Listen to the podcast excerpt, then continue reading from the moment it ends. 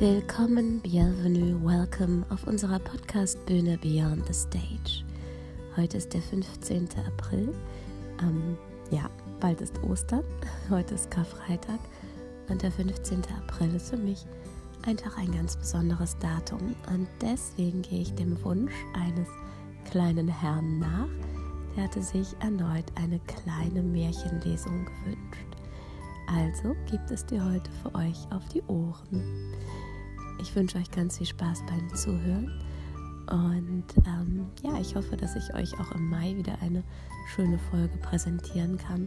Ob es nun ein Gespräch sein wird oder eine weitere Lesung mit Kollegen, das bleibt abzuwarten.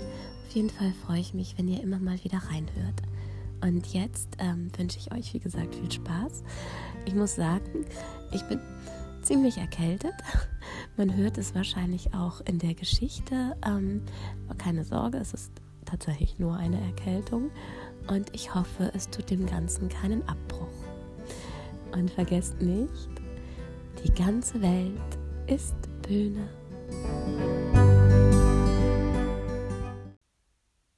Hans Christian Andersen Das hässliche junge Entlein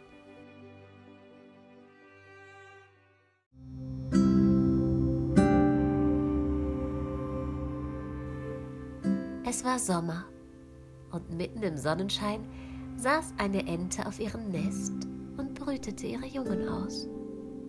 Endlich platzte ein Ei nach dem anderen.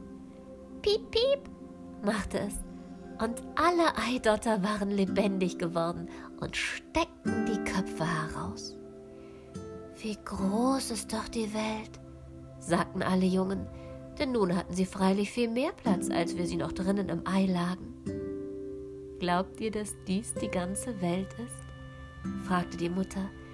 Die erstreckt sich noch weit über die andere Seite des Gartens. Seid ihr alle beisammen? fuhr sie fort und stand auf. Nein, ich habe nicht alle. Das größte Ei liegt noch da. Und so setzte sie sich wieder auf dieses Ei.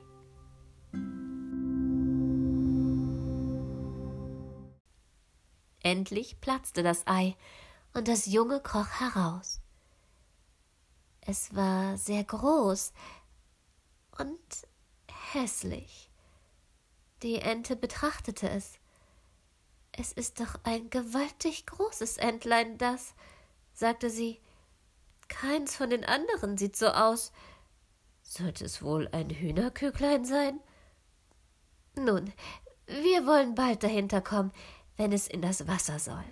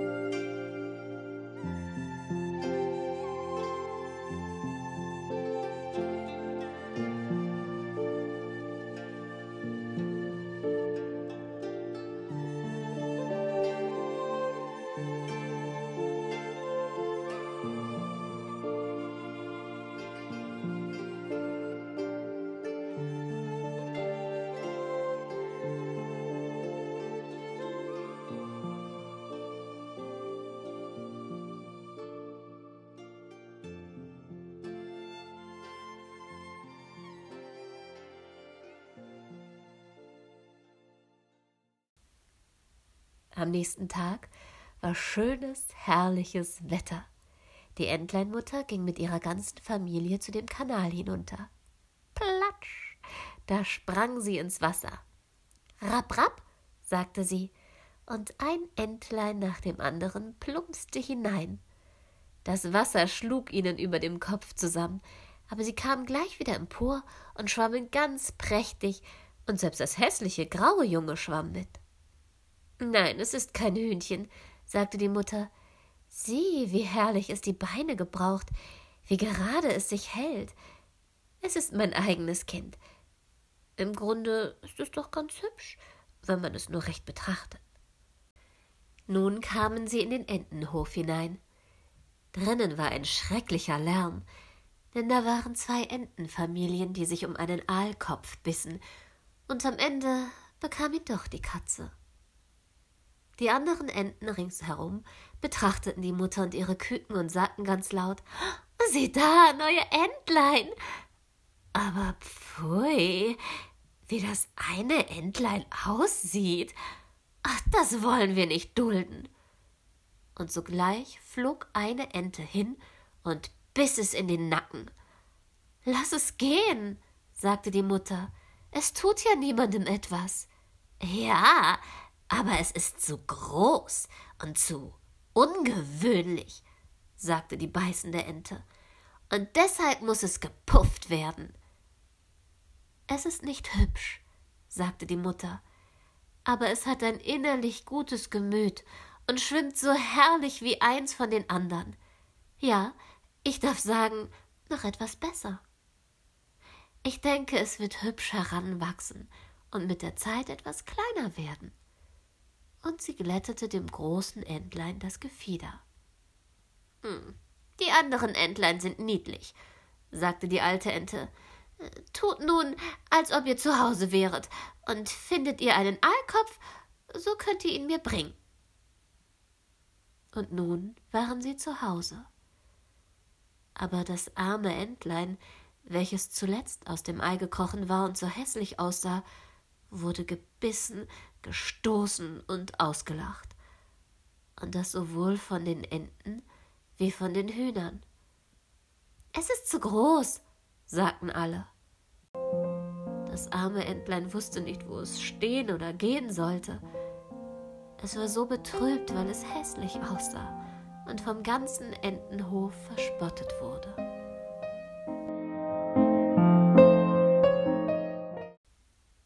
So ging es den ersten Tag, und später wurde es schlimmer und schlimmer. Selbst seine Schwestern waren ganz böse gegen dasselbe und sagten immer Wenn die Katze dich nur fangen möchte, du hässliches Geschöpf. Und die Mutter sagte Was soll nur noch werden?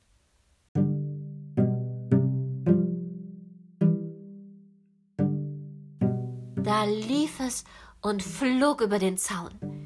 Die kleinen Vögel in den Büschen flogen erschrocken hoch. Das geschieht, weil ich so hässlich bin, dachte das Entlein, lief weiter. So kam es hinaus zu dem großen Moor, wo die wilden Enten wohnten. Hier lag es die ganze Nacht. Es war so müde und kummervoll. Gegen Morgen flogen die wilden Enten auf und sie betrachteten den neuen Kameraden. Was bist du für einer? Fragten sie, und das Entlein grüßte sie. Du bist außergewöhnlich hässlich, sagten die wilden Enten und ließen es in Ruhe. Zwei Tage später kamen zwei wilde Gänseriche dorthin. Die waren sehr keck. Höre, Kamerad, sagte einer, du bist so hässlich, dass ich dich gut leiden mag. Willst du mitziehen und Zugvogel werden?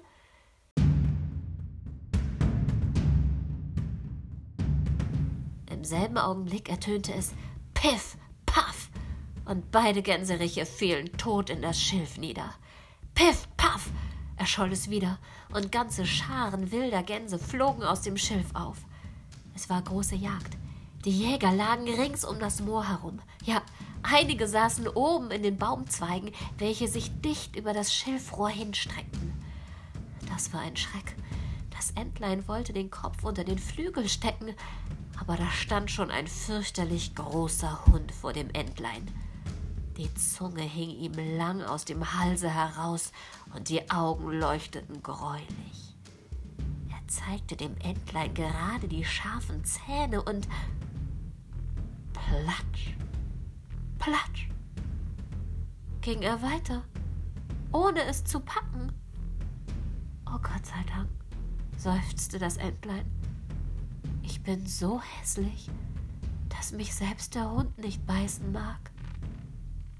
Und so lag es ganz still, während die Schrotkugeln durch das Schilf sausten und Schuss auf Schuss knallte.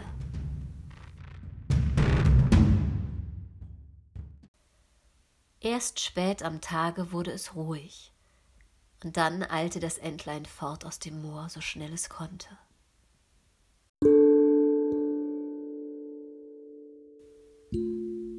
Nun trat der Herbst ein. Die Blätter im Walde wurden gelb und braun. Der Wind fasste sie, so dass sie herumtanzten, und die Wolken hingen schwer von Hagel und Schneeflocken. Auf dem Zaun stand der Rabe und schrie Au, au, vor lauter Kälte. Eines Abends, die Sonne ging so schön unter, kam ein ganzer Schwarm herrlicher, großer Vögel aus dem Busch. Sie waren ganz blendend weiß, mit langen, geschmeidigen Hälsen. Es waren Schwäne. Sie stießen einen ganz eigentümlichen Ton aus, breiteten ihre prächtigen langen Flügel aus und flogen aus der kalten Gegend fort. Das Entlein reckte den Hals hoch in die Luft nach ihnen und stieß einen lauten Schrei aus. Als die schönen Vögel verschwunden waren, tauchte es unter bis auf den Grund und war wie außer sich. Der Winter aber wurde so kalt, so kalt. Das Entlein musste im Wasser herumschwimmen, aber in jeder Nacht wurde das Loch, in dem es schwamm, kleiner und kleiner. Zuletzt wurde es matt, lag ganz still und fror endlich im Eise fest.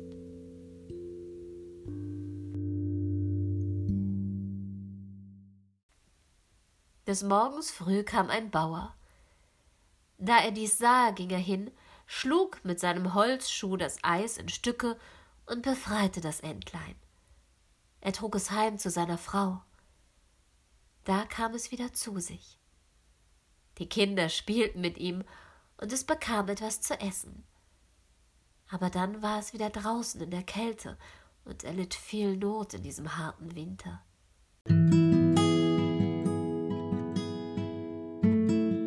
Endlich begann die Sonne wieder warm zu scheinen. Die Lerchen sangen. Es war Frühling. Da konnte auf einmal das Entlein seine Flügel schwingen. Sie schlugen stärker als früher und trugen es kräftig davon. Und ehe es recht wusste, befand es sich in einem großen Garten, wo die Apfelbäume in der Blüte standen wo der Flieder duftete und seine langen grünen Zweige bis zum Fluss hinunter neigte. Und vorn aus dem Dickicht kamen drei prächtige weiße Schwäne.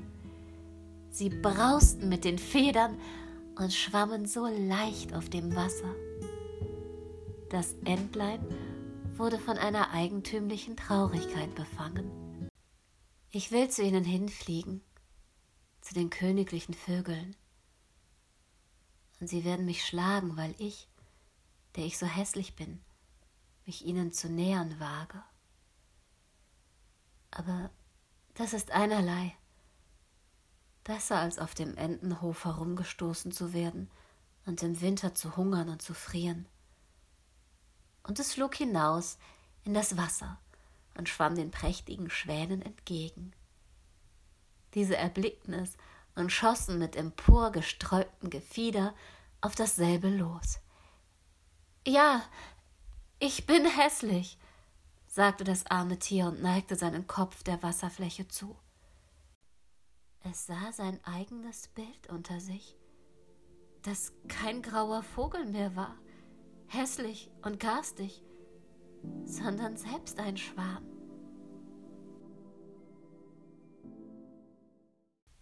Es schadet nichts, in einem Entenhof geboren zu sein, wenn man nur in einem Schwanenei gelegen hat. In den Garten kamen einige kleine Kinder, und das Kleinste rief Da ist ein neuer. Oh, er ist der Schönste, so jung und so prächtig. Und die alten Schwäne neigten sich vor ihm. Da fühlte er sich so beschämt und steckte den Kopf unter seine Flügel. Er wusste selbst nicht, was er beginnen sollte. Er war allzu glücklich, aber durchaus nicht stolz, denn ein gutes Herz wird nie stolz. Er dachte daran, wie er verfolgt und verhöhnt worden war, und hörte nun alle sagen, dass er der schönste aller schönen Vögel sei. Selbst der Flieder bog sich mit den Zweigen gerade zu ihm in das Wasser hinunter, und die Sonne schien so warm und so mild. Da brausten seine Federn, der schlanke Hals hob sich und aus vollem Herzen jubelte er. So viel Glück habe ich mir nicht träumen lassen, als ich noch das hässliche kleine Entlein war.